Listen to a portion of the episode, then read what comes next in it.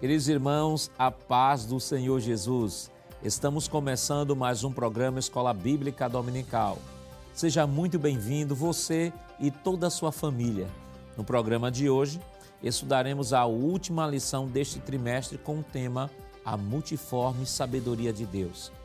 Nesta lição, veremos como Deus, em sua multiforme sabedoria, distribui os dons espirituais, ministeriais e de serviço para que a igreja possa cumprir a sua missão aqui na terra.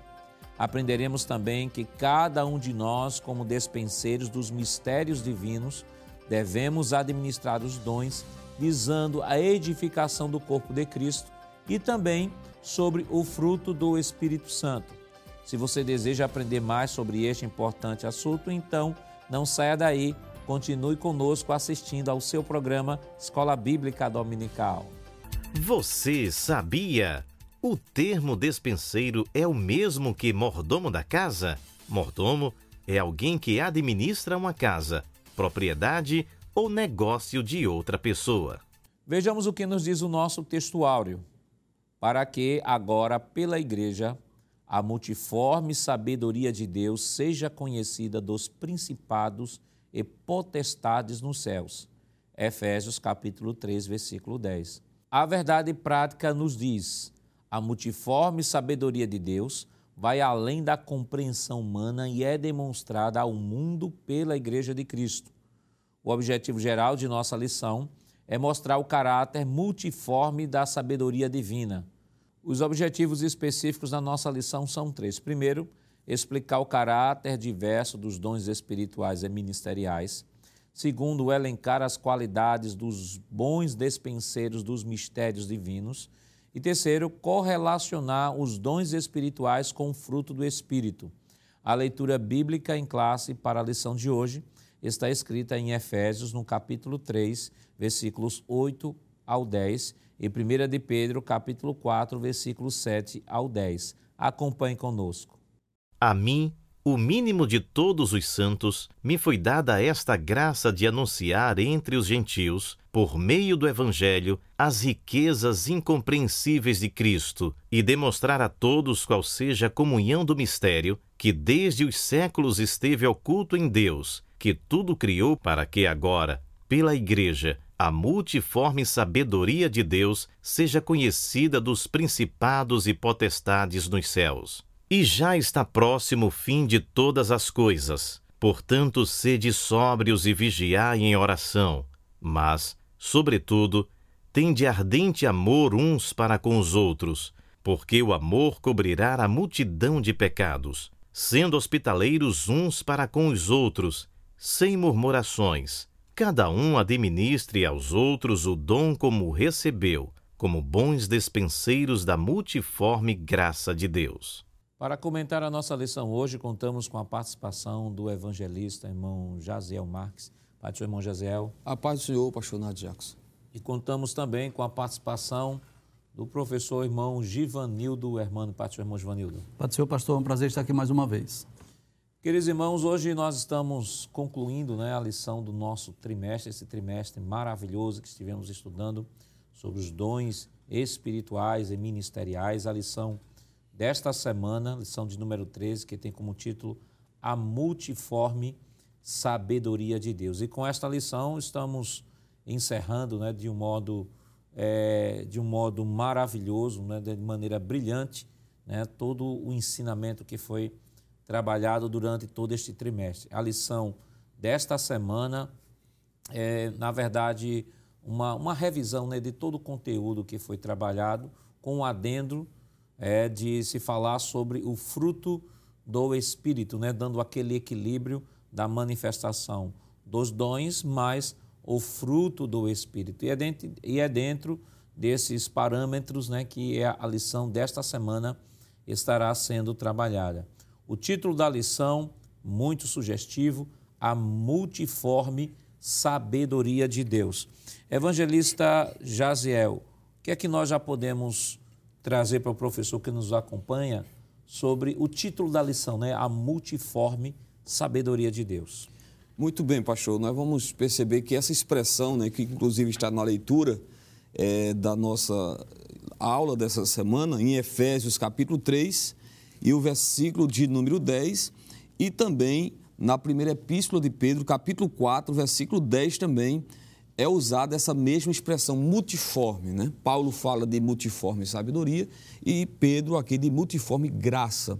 Então, acredito que é importante a gente trazer aqui rapidamente uma definição dessa palavra multiforme, onde nós vamos observar que literalmente essa expressão multiforme tem o sentido ou a ideia de variadas é, eu digo, variados modos de interpreta, interpretação. Né? Então, essa palavra multiforme significa literalmente muito variado, multilateral, ou trazendo essa ideia, ou esse sentido né, de variados modos de interpretação, que é isso que Paulo diz aqui em Efésios, capítulo 3, verso 10, quando ele fala da multiforme sabedoria, né? Sabedoria de onde vem aí a palavra é, no grego sofia, né?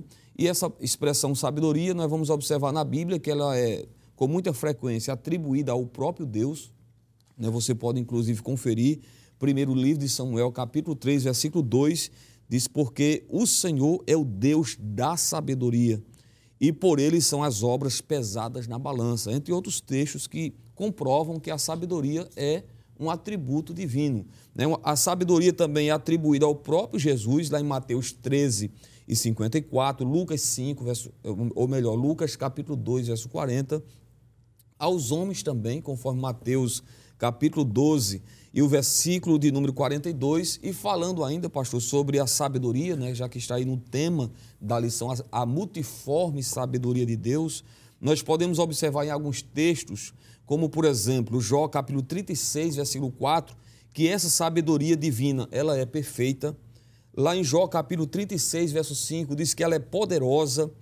Também podemos conferir no livro dos Salmos, no, no capítulo 147, eu digo Salmo 147, verso 5, que a sabedoria de Deus ela é infinita ela é insondável, né, de acordo com Isaías 40, verso 28, e também Romanos 11, 33, né, que é aquele texto muito conhecido ela é maravilhosa, Salmo 139, versículo 6.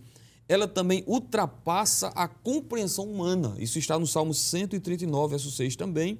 Ela é incomparável, ou seja, jamais pode ser comparada a sabedoria de Deus com a sabedoria humana, né? E lá em Isaías 44, versículo 7, você pode conferir aí essa grande verdade, né? mostrando que a sabedoria divina, ela é incomparável. Né? Inclusive, nós podemos até acrescentar que toda e qualquer sabedoria humana, ela é derivada da sabedoria divina, ou seja, procede de Deus, porque o texto que eu li aqui diz que Deus é o Deus de toda sabedoria. Né? 1 Samuel, capítulo 2, e o versículo de número 8. Então, de início aí, pastor, nós temos exatamente essa expressão multiforme, né, que tem esse sentido, repito, de, repito né, de variados modos de interpretação, que inclusive Paulo Usa outro termo também na mesma leitura né, que a gente está meditando, né, Efésios capítulo 3, versículo 8. Ele diz que as riquezas de Deus, em algumas versões está tesouros. Essas riquezas são incompreensíveis, né, mostrando também a profundidade. Né, em, em outras é, traduções está insondável, inescrutável. Né, então, a sabedoria de Deus, né, associada a essas riquezas né, que Paulo fala nesse texto de Efésios 3, nos mostra que é algo que vai além da compreensão humana, vai muito mais além daquilo que a gente possa é, entender com a nossa limitação humana. Irmão Juvenil, desta semana, esta lição né, fala sobre a multiforme sabedoria de Deus. Né? O, o evangelista Jaziel bem colocou aqui a definição da palavra multiforme, que fala de, das mais variadas formas, é muito variado, multilateral. Como é que nós podemos associar a sabedoria de Deus ao contexto desta lição que estamos estudando esta semana. É importante, né, pastor, nós lembrarmos ao professor da escola dominical que este, este tema dessa multiforme, das muitas formas, das várias formas da sabedoria de Deus, deve ser aplicado ao que nós estudamos nas lições anteriores, nessa distribuição dos dons ministeriais, os dons espirituais e os dons assistenciais. Então, Deus visava a formação da igreja, mas o seu crescimento, a sua expansão. E essa sabedoria de Deus faz com que Deus distribua entre a membresia, entre a própria igreja, esses três grupos de dons. Nós vimos na primeira carta aos Coríntios, capítulo 12, versículos 9 a 11, a distribuição dos dons espirituais, não é? que nós vimos que serve para o serviço, para o trabalho, para o crescimento da igreja, para a edificação da igreja. Em Efésios capítulo 4, versículo 11, nós vimos como Cristo distribui os dons ministeriais, né? Apóstolos, profetas, evangelistas, pastores e doutores. E vimos também em Romanos capítulo 12, versículos 7 e 8, os dons assistenciais, né? que é socorro, governo, enfim. É através desses três grupos de dons, que Deus manifesta a sua sabedoria através da igreja. Para quê? Para que a igreja possa cumprir a sua missão. Ou seja, se não for essa distribuição dos dons espirituais, ministeriais e assistenciais, a igreja não teria como dar continuidade a esta obra de Cristo.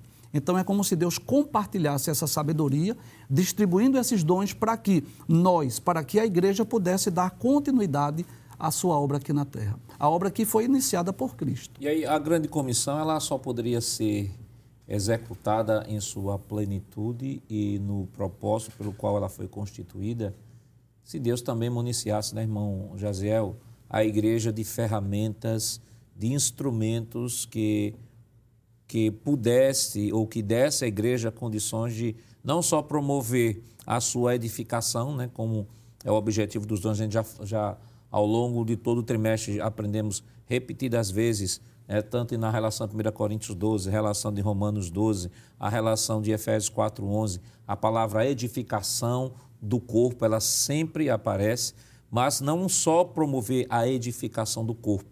Os dons não são dados apenas para a edificação do corpo, mas também para a execução da sua atividade primária, que é a tarefa da grande comissão. É verdade, pastor. Nós vamos observar que esses dons eles vieram exatamente para capacitar ou preparar a igreja para que ela pudesse cumprir a sua missão. Porque na pregação do Evangelho, né, nós vamos observar que desde o início, no momento da ascensão de Cristo, né, quando Jesus subiu aos céus, ele ordenou a igreja a pregar, mas também ele já faz, fez menção ali naquele texto né, de que a igreja, que os discípulos, eles teriam autoridade para expulsar demônios, para curar os enfermos, fala, no, fala novas línguas, enfim. Nós vemos ali que a intenção desde o princípio é que a igreja não só prega o evangelho, mas também que pudesse ser revelado ou manifestado através do poder de Deus na vida daqueles homens, né? Com milagres, com maravilhas, como foi desde o princípio quando Jesus enviou os discípulos. E agora, com a igreja do Senhor Jesus, nós vamos observar que esses dons que Paulo fala né, na carta aos Coríntios, capítulo 12, não só os dons espirituais, como também, como já foi dito, dons ministeriais e dons de serviço, eles vieram exatamente para nos dar essa capacidade, né, nos capacitar, né, quero dizer, a cumprir com eficiência né, o ministério que o Senhor Jesus confiou à igreja. Né? Nós vamos observar na vida do apóstolo Paulo, por exemplo, né, que ele, por diversas vezes, ele declarou que a sua pregação não consistia só em palavras persuasivas, mas é em demonstração de poder. E esses dons, eles nos capacitam, eles nos dão essa autoridade né, para, no nome de Jesus, realizar grandes maravilhas, assim como foi no início, e que hoje nós cremos né, que ainda os dons são manifestados, né, nós cremos na continuidade dos dons, como já estudamos, e esses dons têm capacitado, sim, pastor, a igreja a cumprir a missão aqui na terra. Essa lição, irmão Givanildo, ela tem, ela tem um link muito forte com a lição anterior, é, nós aprendemos semana passada sobre o diaconato. É, ali aprendemos sobre a, a diaconia na vida de Jesus. Vimos também a diaconia como uma atividade da igreja como um todo. E, de maneira mais específica, nós estudamos né, Atos capítulo 6, a instituição dos diáconos em, em, Atos capítulo 6. Então, esta lição de hoje, ela traz também, ela, ela destaca a diaconia como um todo. Né? O próprio texto da, eh, da leitura bíblica em classe, né, um texto bem interessante, é, é 1 de Pedro 4,10, diz assim: Cada um administre aos outros o dom como recebeu, como bons despenseiros da multiforme graça de Deus. Isso deixa claro de que na igreja todos os crentes possuem um dom, pelo menos. Pelo menos um dom. Muito bem, pastor. É interessante nós observarmos né, que quando Jesus nos chamou, ele chamou primeiro para que nós fôssemos salvos. E depois que nós fomos salvos, ele agora distribui, compartilha esses dons, os talentos, as vocações, para que nós possamos trabalhar na sua obra, para que a gente possa desenvolver um trabalho aqui na terra. É interessante, certa ocasião eu ouvi o pastor Samuel de Oliveira dizendo que, às vezes, o cristão, ele costuma dizer assim, eu fui chamado para ficar no banco. E o pastor Samuel disse assim, quem foi chamado para ficar no banco foi prego e parafuso. Se você não é prego, se você não é parafuso, então tem um trabalho, tem um serviço. E nós vamos perceber isso na igreja, né? Então, uns são chamados, por exemplo, para fazer missões transculturais. Outros são chamados para ser obreiros locais. Outros são chamados para ser músicos. Outros são chamados para ensinar. Enfim, nessa sabedoria de Deus, é distribuída a esses despenseiros as ferramentas necessárias para desenvolver a sua, o seu trabalho, a sua missão. É interessante que em Mateus capítulo 25, a partir do versículo 14, na parábola dos talentos, nós vamos perceber exatamente isso, que o Senhor fez uma viagem, mas antes de ir, ele distribuiu os talentos.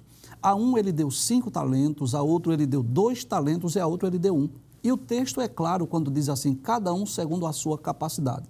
Então, existem pessoas, como o senhor bem disse, que recebeu um talento, outros receberam dois, outros receberam cinco, de acordo com a capacidade. E o que é que nós devemos fazer como bons despenseiros? Nós devemos descobrir qual é a nossa função no reino, qual é a nossa função no corpo, como Paulo diz na primeira carta né, aos Coríntios, capítulo 12, depois de Paulo descrever os dons espirituais, Paulo diz que cada um somos um membro desse corpo e cada membro ele tem a sua função. E nós precisamos descobrir qual é a nossa função no reino. Qual ou quais os talentos que nós recebemos e podemos administrá-lo da melhor forma possível, né? Essa palavra aí, despenseiros, é como se fosse um mordomo, é como se fosse um administrador. É como se nós estivéssemos administrando um dom que não é meu, se está, por exemplo, digamos, se manifestando na minha pessoa, digamos, o dom de profecia, ou o dom de variedade de línguas, ou os dons de curar, eu devo entender isso, que aquele dom não é meu. Aquele dom, na realidade, eu sou apenas um administrador e devo usar para a glória de Deus, para o engrandecimento do reino e não para, para, para promoção pessoal, não para propósitos pessoais, mas visando o crescimento do reino de Deus. Quais as responsabilidades daquele que recebe um dom da parte de Deus? Ele o recebe por caráter meritório ou este dom é dado atendendo a uma outra finalidade? Mas isso é claro, nós estaremos comentando depois do nosso rápido intervalo. Voltamos já.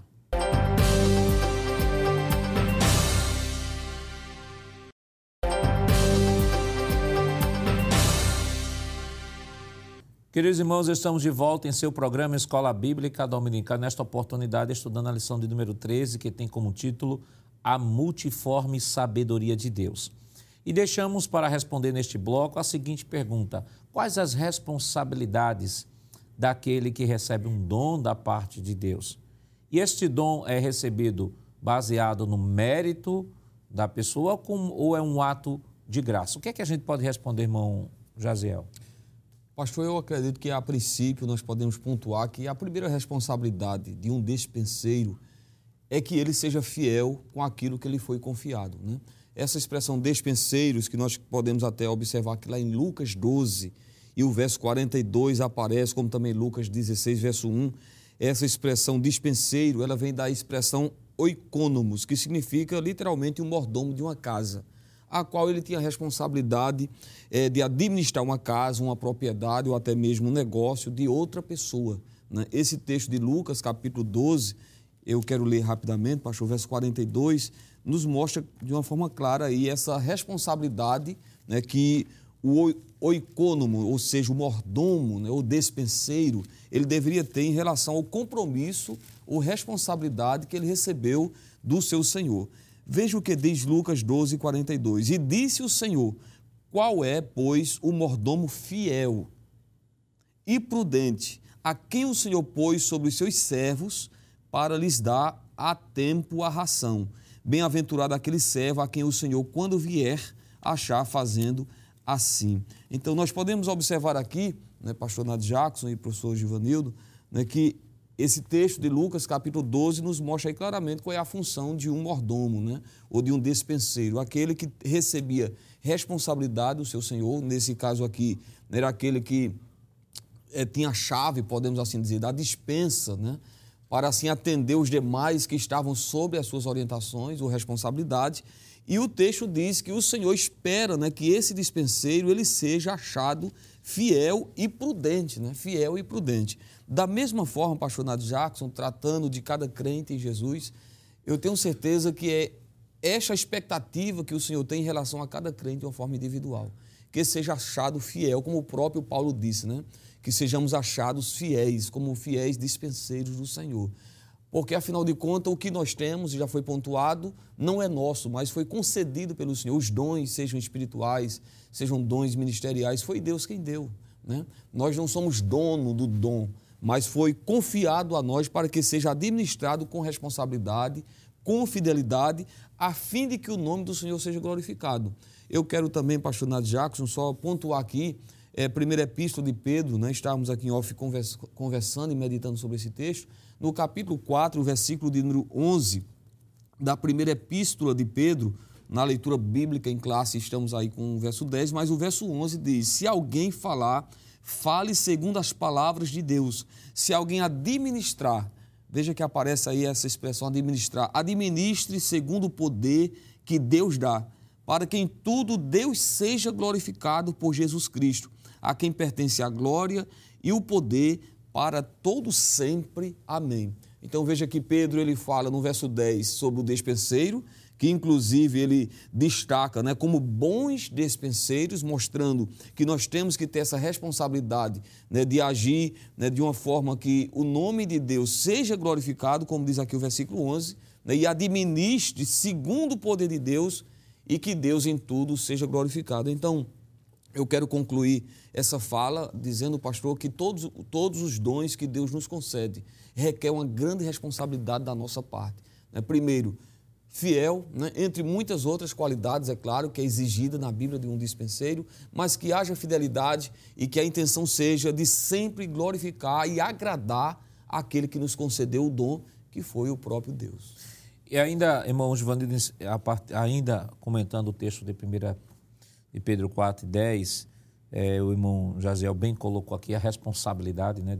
Responsabilidade, ele tem que ser fiel, ele recebeu o dom da parte de Deus, ele precisa ser fiel àquilo que Deus lhe deu e, acima de tudo, a maior finalidade é glorificar o nome do Senhor. O texto ainda, ele diz o seguinte, cada um administre aos outros o dom como recebeu. A gente já viu aqui, já foi pontuado, que todos nós recebemos um dom, todo crente recebe um dom da parte de Deus, mas Pedro deixa claro aqui que nós devemos administrar este dom uns aos outros, ou seja, como eu sirvo a Deus? Eu sirvo a Deus servindo ao outro. Deus não me dá um dom para nem me destacar, nem me tornar diferente de outras pessoas, mas me dá o dom, como já foi dito aqui, para a glorificação do Senhor, para a edificação do corpo de Cristo. E essa edificação do corpo de Cristo é nada mais, nada menos na prática do que é, eu utilizar este dom que Deus me deu para promover a edificação do meu irmão, servindo a Ele. É por essa razão, pastor, que quando Paulo escreve a primeira carta aos Coríntios, capítulo 14, ensinando sobre o correto uso dos dons, Paulo diz que aquele que profetiza é maior do que o que fala línguas estranhas. E o que é que Paulo estava ensinando? Ensinando que aquele que fala em línguas estranhas, ele edifica-se a si mesmo, mas o que profetiza, ele, ele edifica os outros. Então, nós vamos perceber que a, a temática principal é exatamente essa: é nós não pensarmos na individualidade é nós entendermos que esses dons ou este dom que está se manifestando na nossa vida, quer seja assistencial, quer seja dom ministerial ou dom espiritual, Deus está visando a edificação da igreja, do corpo de Cristo. Não é visando individualidade. Nós devemos. É, isso, é esse o sentido que Pedro diz. Quando ele diz cada um administra aos outros o dom como recebeu, ele estava visando o crescimento, a edificação da igreja para que nós possamos utilizar aquele dom, digamos assim, ou administrar da melhor forma possível para que a igreja possa ser edificada. É como se fosse, digamos assim, num grande almoxarifado, onde os funcionários, antes de iniciar o seu serviço, o seu trabalho, é como se ele fosse lá naquele almoxarifado buscar uma ferramenta, digamos assim, e aquele responsável pelo almoxarifado distribuísse aquelas ferramentas, digamos, naquela grande empresa ou naquela grande construção, e, e quando ele recebesse aquela ferramenta, ele fosse utilizar, mas não pensando em si mesmo, pensando na, na obra, né?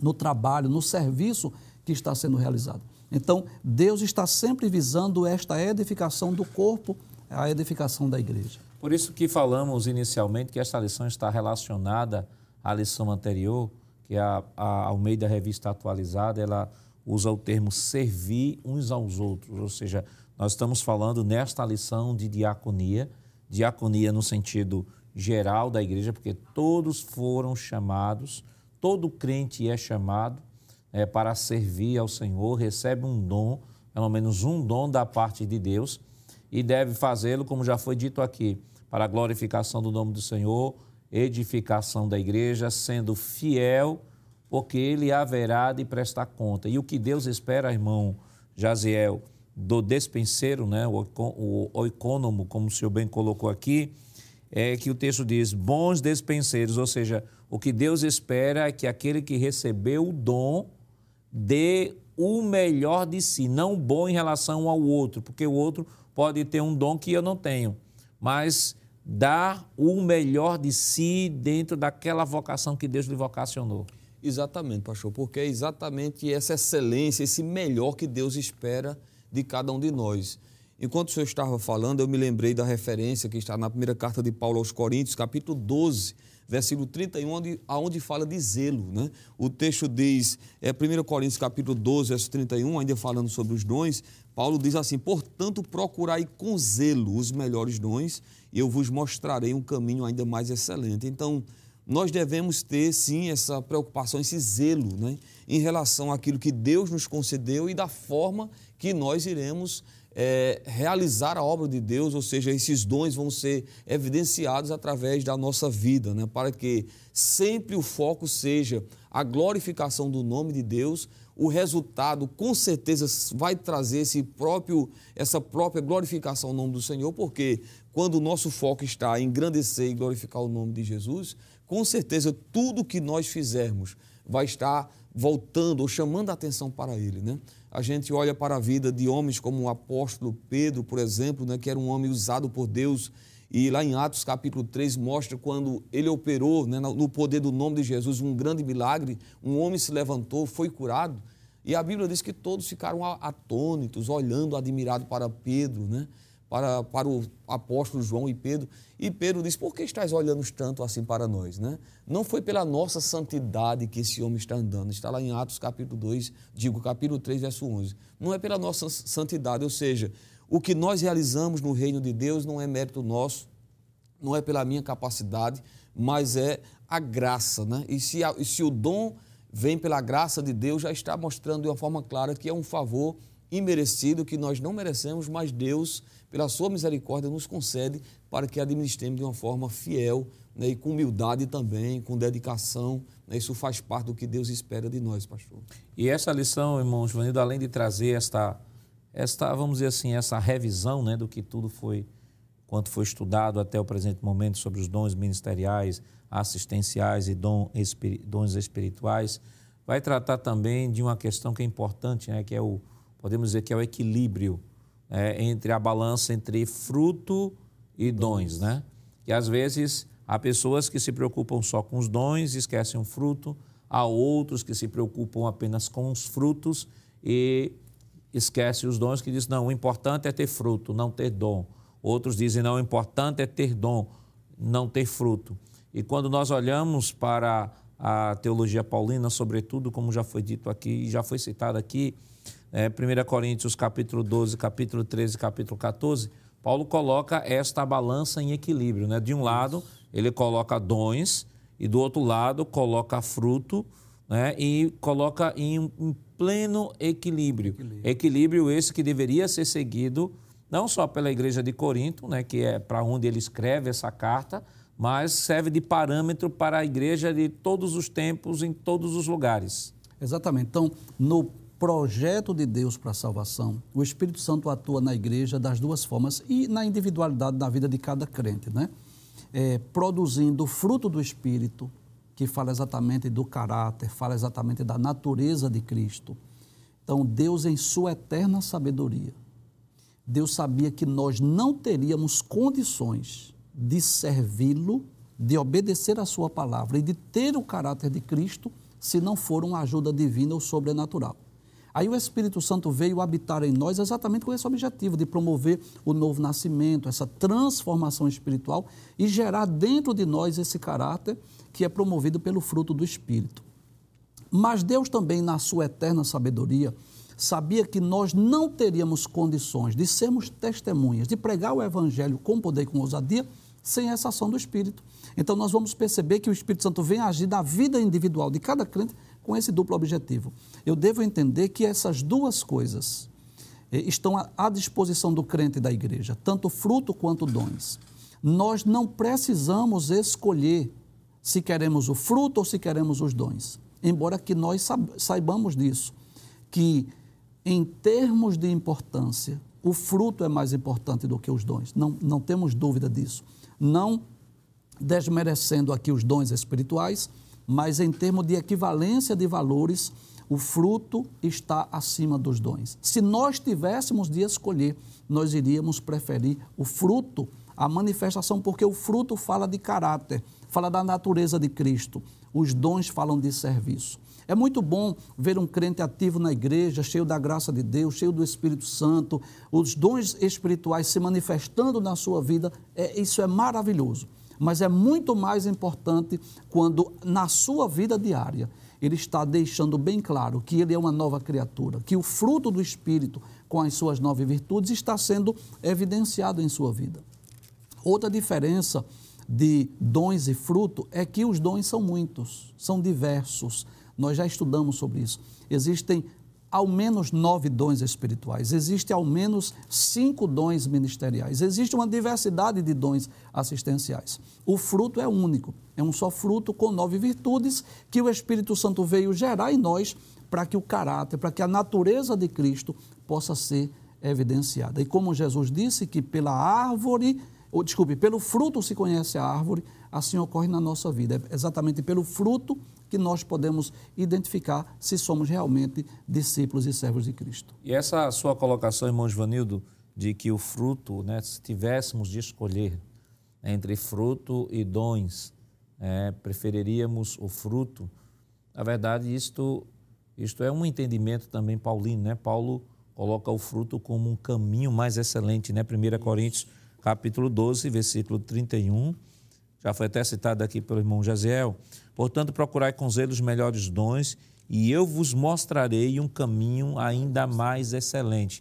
E este caminho, irmão Jaziel, mais excelente que o apóstolo Paulo passa a apresentar à igreja ali de Corinto, nada mais é do que o fruto do Espírito, o amor. Porque aquela igreja, a gente sabe, 1 Coríntios 1,7, a igreja tinha todos os dons, mas o que a gente percebe até na introdução do livro de 1 Coríntios, do capítulo 1, até chegarmos aqui no capítulo 12, 13 e 14, a gente percebe que é uma igreja que precisa ainda muito ser trabalhada no aspecto do fruto.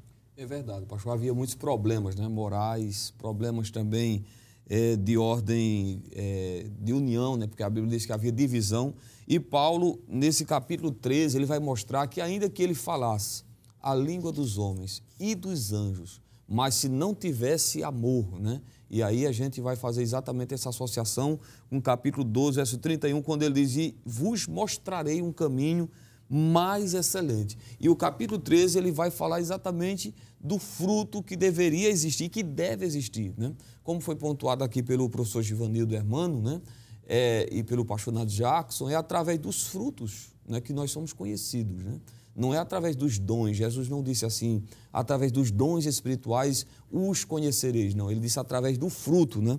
Você pode conferir Mateus capítulo 7 e o versículo 20. Que inclusive no dia, né, no grande dia do Senhor, quando muitos chegarem diante dele, a Bíblia diz que vão questionar e vão dizer, mas no teu nome nós expulsamos demônios, falamos em outras línguas. E a Bíblia diz que Jesus ele vai dizer: Eu não vos conheci, eu não vos conheço. Mateus capítulo 7, verso 23, né? apartai-vos de mim porque eu não vos conheço. Então, nós observamos aqui né, a grande necessidade que nós temos, pastor, de ter em evidência na nossa vida esse fruto, que é o que Jesus falou, que Paulo falou. Afinal, quando Jesus falou sobre o fruto, naquele texto que é muito conhecido lá em João 15, né? ele vai mostrar, né, por, pelo menos três vezes ali em João 15, que ele espera que a gente dê muito fruto, muito fruto. Inclusive, é, na condição né, de, é, de, daquele que é o lavrador, né, porque diz aqui o texto, João capítulo 15, eu quero só ler aqui pelo menos um versículo desse texto, vai nos mostrar que ele nos limpa, né, nos polda, para que possamos dar mais fruto ainda. João capítulo 15, versículo de número 1, diz: Eu sou a videira e meu pai é o lavrador. Aí o 2 diz: Toda vara em mim que não dá fruto, atira e limpa toda aquela que dá fruto, para que dê mais fruto ainda. Então veja que a expectativa do Pai, do próprio Jesus, é que nós possamos dar mais fruto, sempre mais fruto. Observe que o versículo de número 5 novamente diz: Eu sou a videira, vós as varas, quem está em mim e eu nele, este, este dá muito fruto, porque sem mim nada podereis fazer. E o verso 8 repete: Nisto é glorificado o meu Pai. Veja que através do fruto o nome de Deus é glorificado. Nisto é glorificado meu Pai, que deis muito fruto, e assim sereis meus discípulos. Então veja, pastor Nath Jackson, que inclusive através do fruto o Pai é glorificado e os homens também, de acordo com Mateus capítulo 5, né, verso 16, diz que veem as nossas obras e glorificam ao Pai também, porque olham para nós e veem que realmente o nosso fruto, o nosso procedimento, o nosso caráter que foi transformado por Cristo, ele está sendo de uma forma declarada através da nossa ação, dos frutos que estão na nossa vida. E esse capítulo é um capítulo, irmão Givanildo, bem magistral, porque nós temos Aí Jesus se identificando como a videira verdadeira, o Pai o lavrador. Versículo 2, não foi citado, toda árvore em mim que não dá fruto, atira e limpa toda aquela que dá fruto para que dê mais fruto. Então, é possível alguém alguém estar em Cristo e não dar fruto? O que é que Jesus disse? É possível. Pois é. É possível. Alguém está em Cristo. Mas quando alguém está em Cristo e não dá fruto, o que é que o texto diz? Jesus disse: atira. Tira. Né? Atira. E ainda um versículo 16 diz assim: Não me escolheste vós a mim, mas eu vos escolhi a vós outro e vos nomeei. Com que finalidade? Aí para que fala de finalidade? Para que vades e deis fruto e o vosso fruto permaneça, a fim de que tudo quanto em meu nome pedirdes a meu Pai, ele vô-lo conceda. Então, a gente percebe, à, à luz desse próprio texto é, de João, capítulo 15, né, a finalidade para a qual nós fomos chamados por Deus. Deus espera que nós produzamos frutos, frutos que para isso que nós fomos chamados e estando em Cristo, temos esta obrigação né, de produzir ainda muito mais frutos. Qual a relação entre fruto e dons? Mas isso é claro, nós estaremos comentando ainda depois do nosso rápido intervalo. Voltamos já.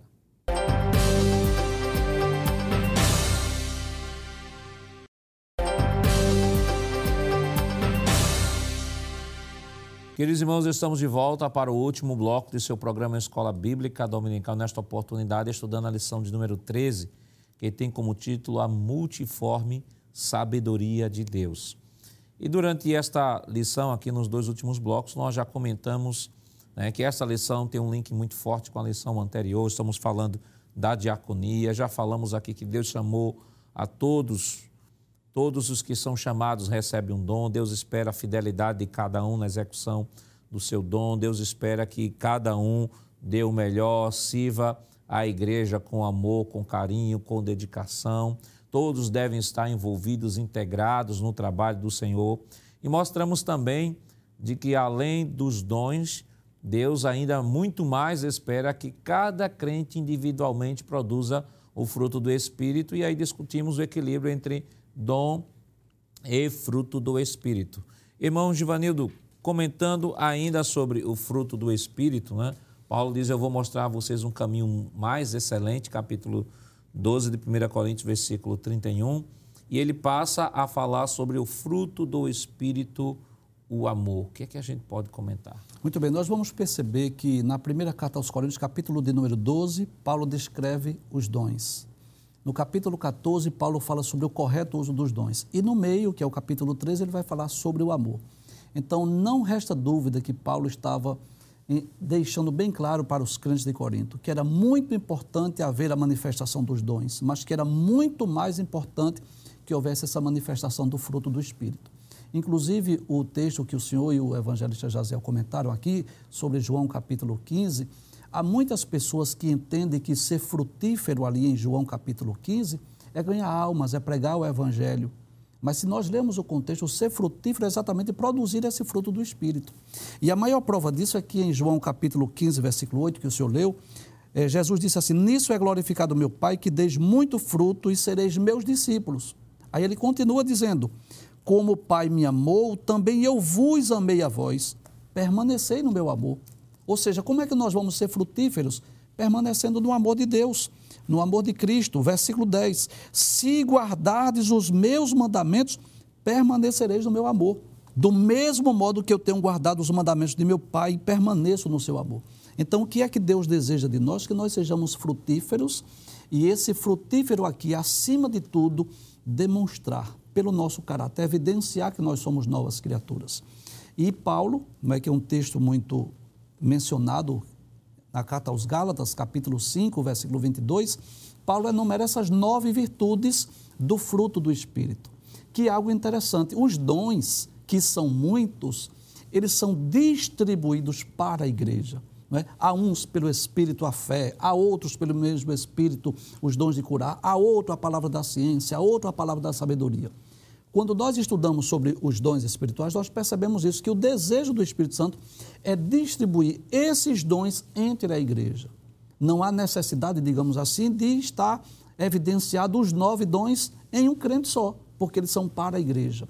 Mas o fruto é diferente. É um fruto só, com nove virtudes, que o desejo de Deus, o desejo de Cristo é que essas virtudes estejam evidenciadas na vida de cada um de nós. E na carta aos Gálatas, capítulo 5, versículo 22, Paulo vai enumerar essas nove virtudes: caridade, gozo, paz, longanimidade, benignidade, bondade, fé, mansidão e temperança. São essas nove virtudes do fruto do Espírito que nós, sem a ajuda e sem o auxílio do Espírito, nós não somos capazes de produzir. É claro, não resta dúvida que existem os dons, é, os atributos comunicáveis. Então, claro, é claro que uma pessoa, mesmo não crente, mesmo não salva, é capaz de amar. Eu não tenho dúvida disso.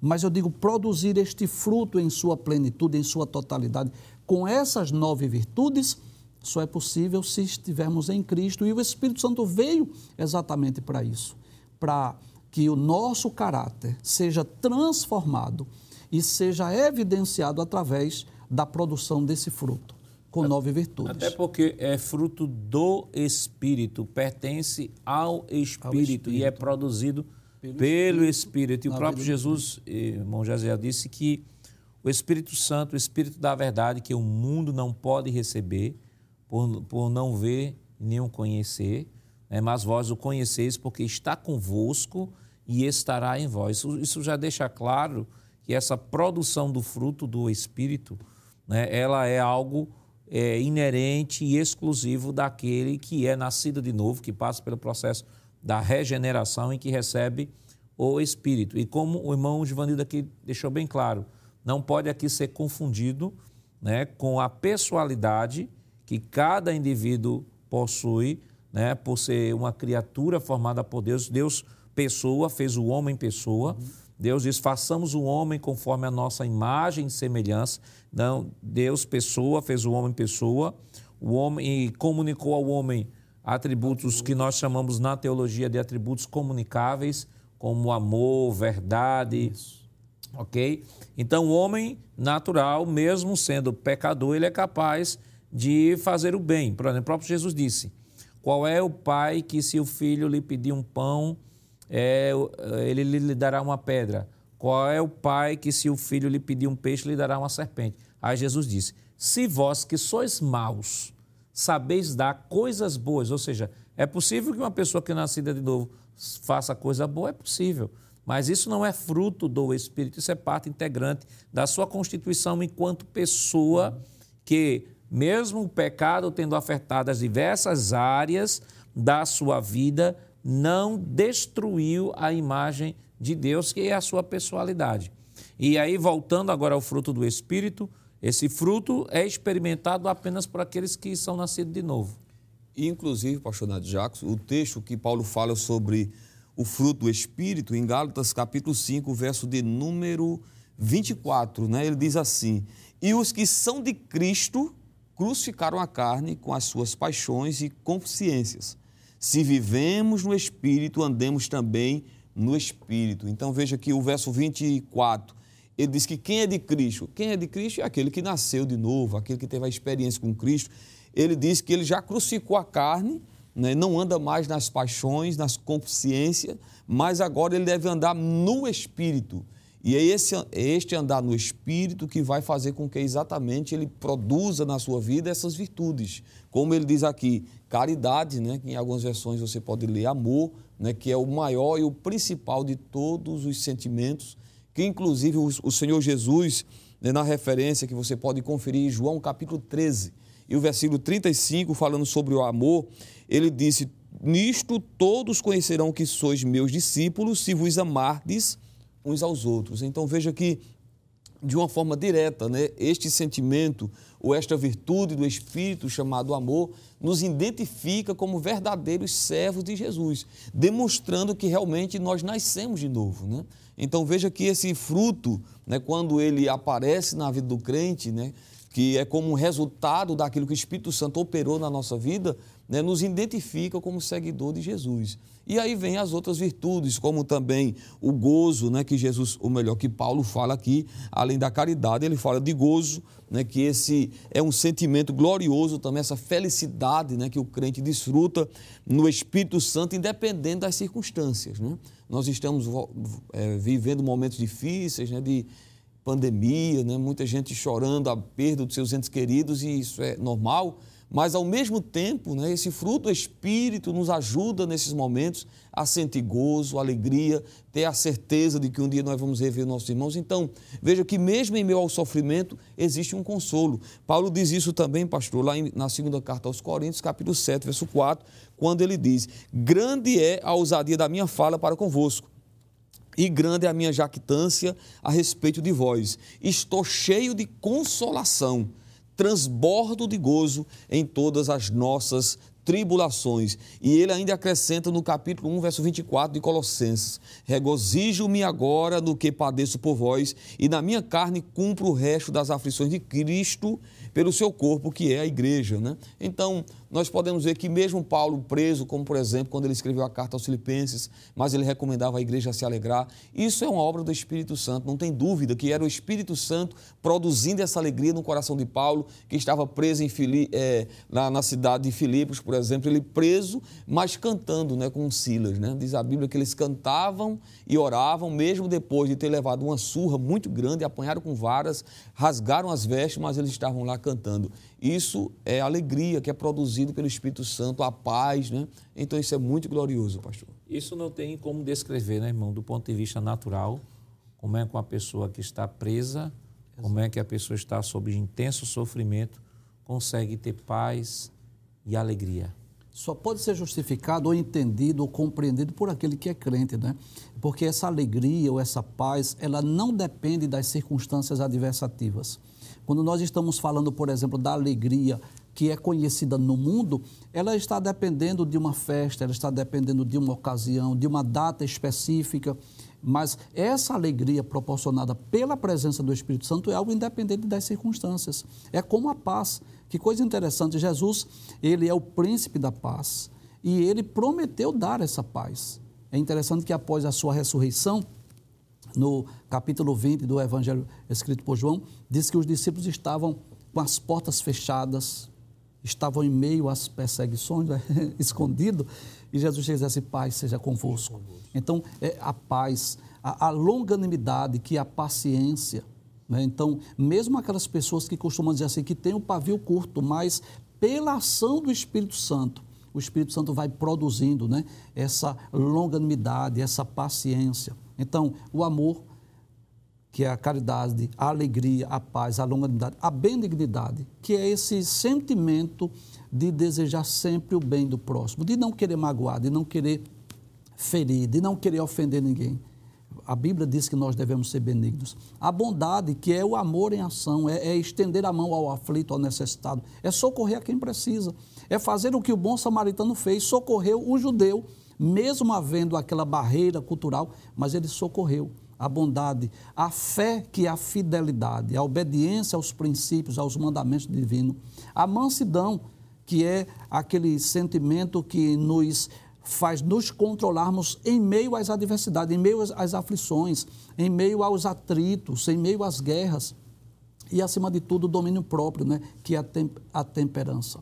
É interessante nós observarmos isso, que cada um de nós temos a nossa personalidade, a nossa individualidade. Cada um de nós somos diferentes uns dos outros. E eu posso dizer que cada um de nós existem áreas em nossas vidas em que precisam ser mais trabalhadas e o Espírito Santo, ele vem exatamente com esse objetivo de nos ajudar. Não é assim que Paulo diz que o Espírito Santo ajuda nas nossas fraquezas? Então, por exemplo, é, é, existem áreas em, em nossas vidas, na nossa individualidade, que precisam ser trabalhadas. Mas que coisa maravilhosa! Eu posso contar com a ajuda divina, com a ajuda sobrenatural. Então, ninguém pode, por exemplo, um, um servo de Deus não pode se desculpar, eu sou assim mesmo, é o meu jeito. Bem, você permanece assim, você continua se você quiser. Mas o Espírito Santo está aí dentro para lhe ajudar, para lhe socorrer nessas fraquezas. E o que é que Deus quer de nós? Que nós possamos abrir o nosso coração. E eu costumo sempre dar esse exemplo, eu, gostaria, eu gosto de fazer ilustrações, que quando chega uma pessoa na nossa casa, que não é tão íntima, tão próxima, a gente diz, entre, sente aí. E aquela pessoa fica sentadinha ali no sofá. Aquela pessoa não vai sair dali, a menos que nós possamos dar autorização. Mas quando é alguém da família, alguém íntimo, a gente diz assim, olha, fica à vontade, se quiser ir ao sanitário daqui, se quiser ir à geladeira, e aquela pessoa tem plena liberdade de ir nos cômodos da nossa casa. Então, às vezes a pessoa recebeu Cristo, mas disse ao Espírito Santo, fica aí sentadinho. E o Espírito Santo vê muita coisa na casa que precisa ser mudada ou transformada, mas o Espírito Santo age em conjunto. É importante lembrarmos isso, que o Espírito Santo não, não vai é, agir sem que haja uma permissão, embora ele seja poderoso, mas ele quer uma permissão.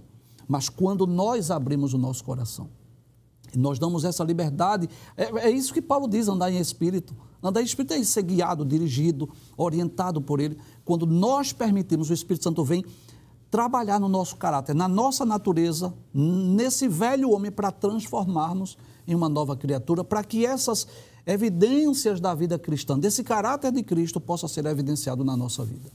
Com toda certeza, esta lição desta semana né, vai ser uma lição bastante edificante, né, muita coisa a ser trabalhada né, na, na lição, uma revisão não só do conteúdo dos dons, mas somado aí a questão ainda do fruto, né, que é importante para que haja esse equilíbrio né, na vida cristã.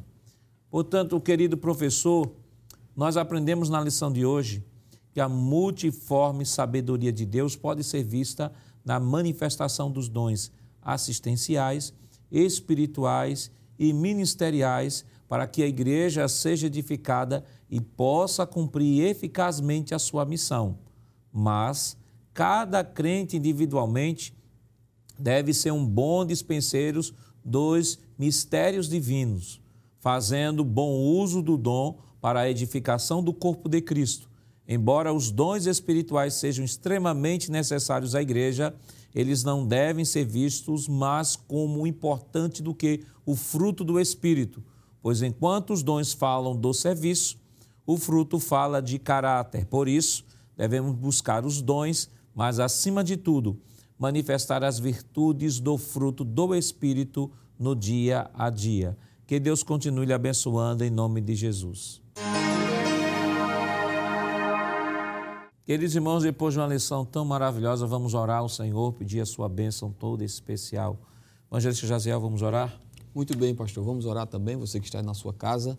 Senhor, meu Deus e eterno Pai, queremos louvar o teu nome, te agradecer por estes momentos, meditando na tua palavra esse trimestre que foi de bênçãos para a nossa vida. Continua abençoando a cada crente, a cada servo teu, a tua igreja de uma forma geral. Nós te pedimos em nome de Jesus. Amém. Chegamos ao final de mais um programa onde encerramos o trimestre aprendendo sobre a multiforme sabedoria de Deus. Na próxima semana, começaremos o terceiro trimestre de 2021 estudando mais uma excelente lição. O tema geral de nossa lição é o plano de Deus para Israel em meio à infidelidade da nação, as correções e os ensinamentos divinos no período dos reis de Israel. E a primeira lição será o título A Ascensão de Salomão e a Construção do Templo. Não esqueça, o programa Escola Bíblica Dominical vai ao ar na TV todas as sextas-feiras às 22 horas e está disponível em nosso canal no YouTube, Rede Brasil Oficial. Não esqueça de se inscrever e ativar o sininho. Compartilhe o link. Obrigado por sua honrosa audiência e até o próximo programa. Que a graça do nosso Senhor Jesus Cristo, o amor de Deus, nosso Pai, a comunhão do seu Santo Espírito estejam com todos, hoje e para todos sempre. Amém.